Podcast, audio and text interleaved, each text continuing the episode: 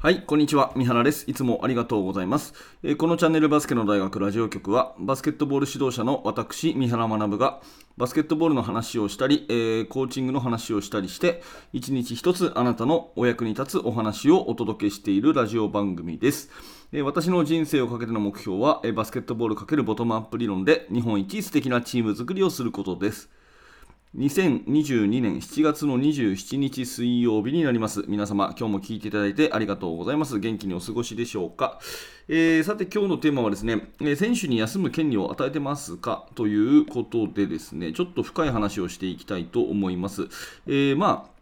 来る日も来る日もバスケットボールに明け暮れるというのも一つなのですが、えー、休みたいと思った時に休めるっていう風にした方が、えー、いいよねとで、時代的にもそういう流れにあるよねというようなお話を問題提起したいと思うんですね。えー、昨日、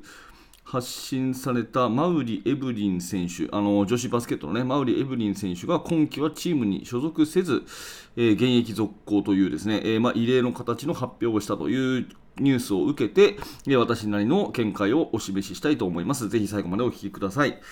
えー、本題に入る前にお知らせを2ついたします。1つ目は無料のメルマガ講座です、えー、バスケの大学では指導者の方の役に立つような内容をメールで直接あなたにお届けするサービスを行っております。えー、質問を受け付けるコーナーなどもやっておりますので、え指導者の方はぜひ下の概要欄からメルマガの登録をお願いいたします。えー、それともう一つは、えー、メンバーシップのお知らせです。YouTube メンバーシップの方では、バスケの大学研究室というところで、えー、ほぼ毎日2000文字ぐらいの記事にして投稿している最新のチーム作りについて、え、それを音声で聞けるという特別音声講義を配信しております。はい、えー、全員の、ね、質問にお答えするコーナーとかもやっていますので、えー、ぜひぜひそちらの方もチェックしてみてください。YouTube メンバーシップです。よろしくお願いいたします。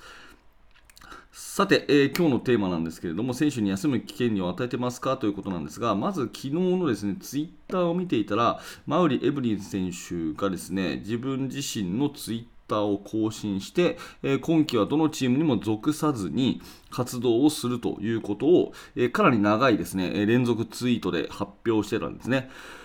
で各、え、マスコミもそれを取り上げているというところで、まあ、簡単に言うとですね、うん、今シーズンマウリエブリン選手はどのチームにも所属せずに過ごすと、うん。まあ、本人の言葉で言うとエブリン人生の夏休みというふうなだ、えー、ことを言ってたんですよね。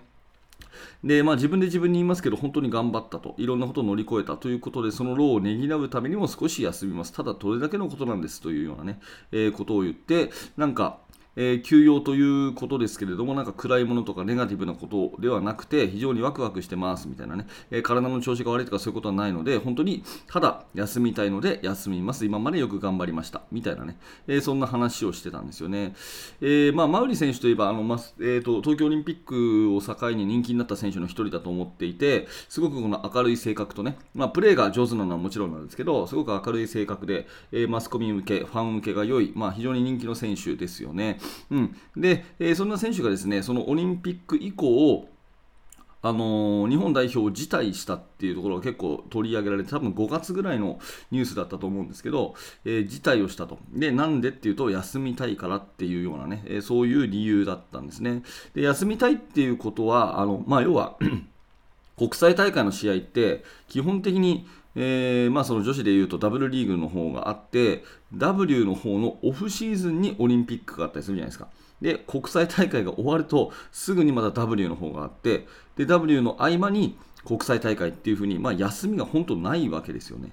で、多分これでね、えー、その当時のあの記事を読んでみると、これって誰のための人生なのかなみたいに結構悩んじゃったみたいで、忙しすぎて。うん、で、まあ、その潰れる前に自分から休むことを選択して、代表を辞退というような、えー、そんなことがあったりするわけですね。で、マウリ選手はそのまま、えー、今シーズンどうするのかなというところに関しては、えまあ、本当に所属せずに、引退するわけではないけど、1シーズン休むと。うん、来シーズン自分がどこのチームにいるのか、まあ、ワクワクしますみたいなことをツイートで、えー、語っておられたわけですね。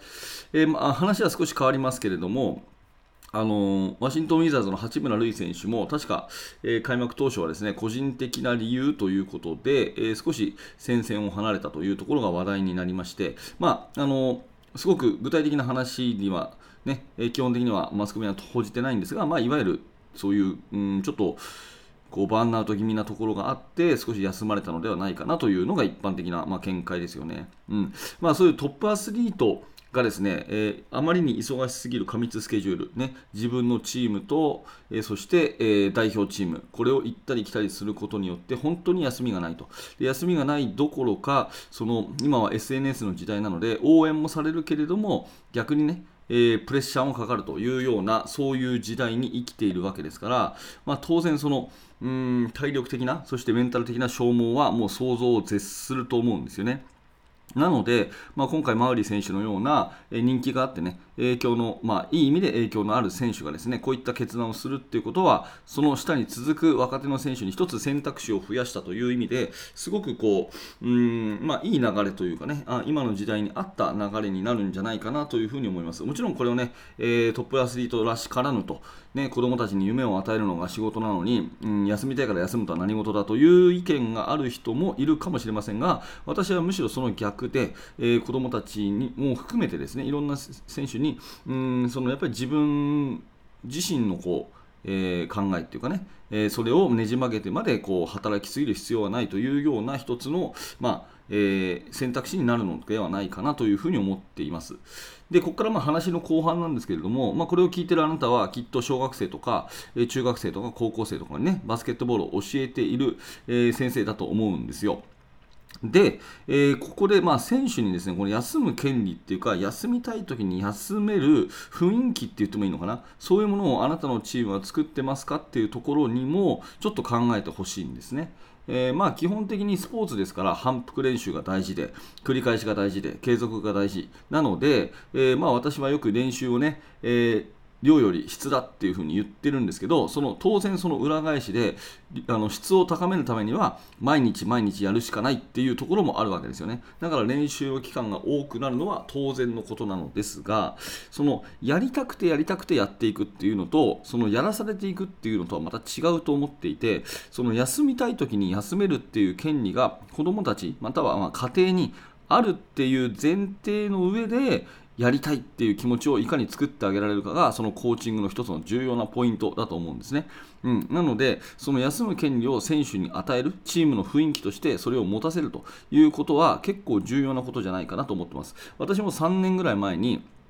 えーまあ、あの大阪にある近代附属という非常に有名な学校がありますけどバスケットでは、ね、有名な学校がありますけどそこのチームがその年10日間はね、えー、自分の意思で休める制度を設けているというようなことをブログで読んであこれはいいなと休むのも主体性だなというふうに思って私は自分のチームでそれを取り入れていたりするんですね。はいまあ、その体調不良とかえー、急な用事とかですね通院とかそういうのとは別に、えー、自分自身の都合で例えば家族のね、えー、で出かけたいとかですね、えそれから今日は休みたいとか、え試験が少し近くなってきたから勉強のために今日も休みたいとか、えそういうことがあったらですね、えまあ、自分で休める、え年10日間の、まあ、いわゆる有給休暇に似たようなものを、まあ、与えたりしていて、まあ、これは非常にいいなと思って継続をしております、えまあ、そもそもですね練習量をそのとにかく稼ぐというよりはね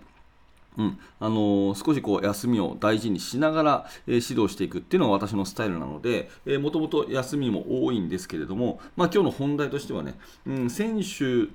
の、子どもたち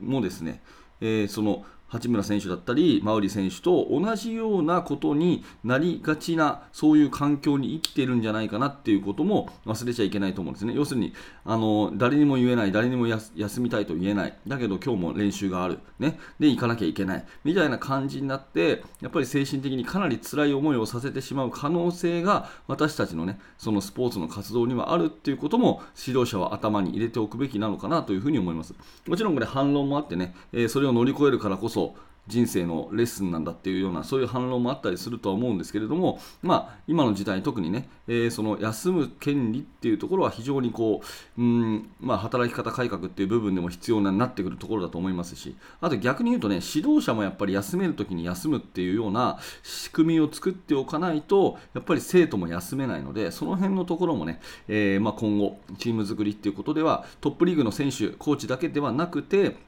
うん、子どもたちを教えるそのね、いろんな、うん、小学校、中学校、高校のチームだからこそこの休む権利っていうことはちょっと大切に考えていくテーマかなというふうに改めて思ったので、えー、あなたと一緒に考えたくて今日はこんな話をさせていただきました、えー、今日の私の放送を聞いてねあなたはどう思いますか？ぜひコメント欄見て、えー、あなたのご意見をお待ちしております。はい。ということで、えー、今日のテーマは選手に休みを与え、休む権利を与えてますかということで、マウリ・エブリン選手のことを応援しつつですね、えー、そんなテーマを今日はあなたと考えさせてもらいました。えー、このバスケの大学では毎日、え毎朝更新してますので、えチャンネル登録をしておいていただいて、また明日の放送でお会いしましょう。え高評価、低評価のボタンもお気軽に押していただけると嬉しいです。はい。最後までありがとうございました。三原学でした。それではまた。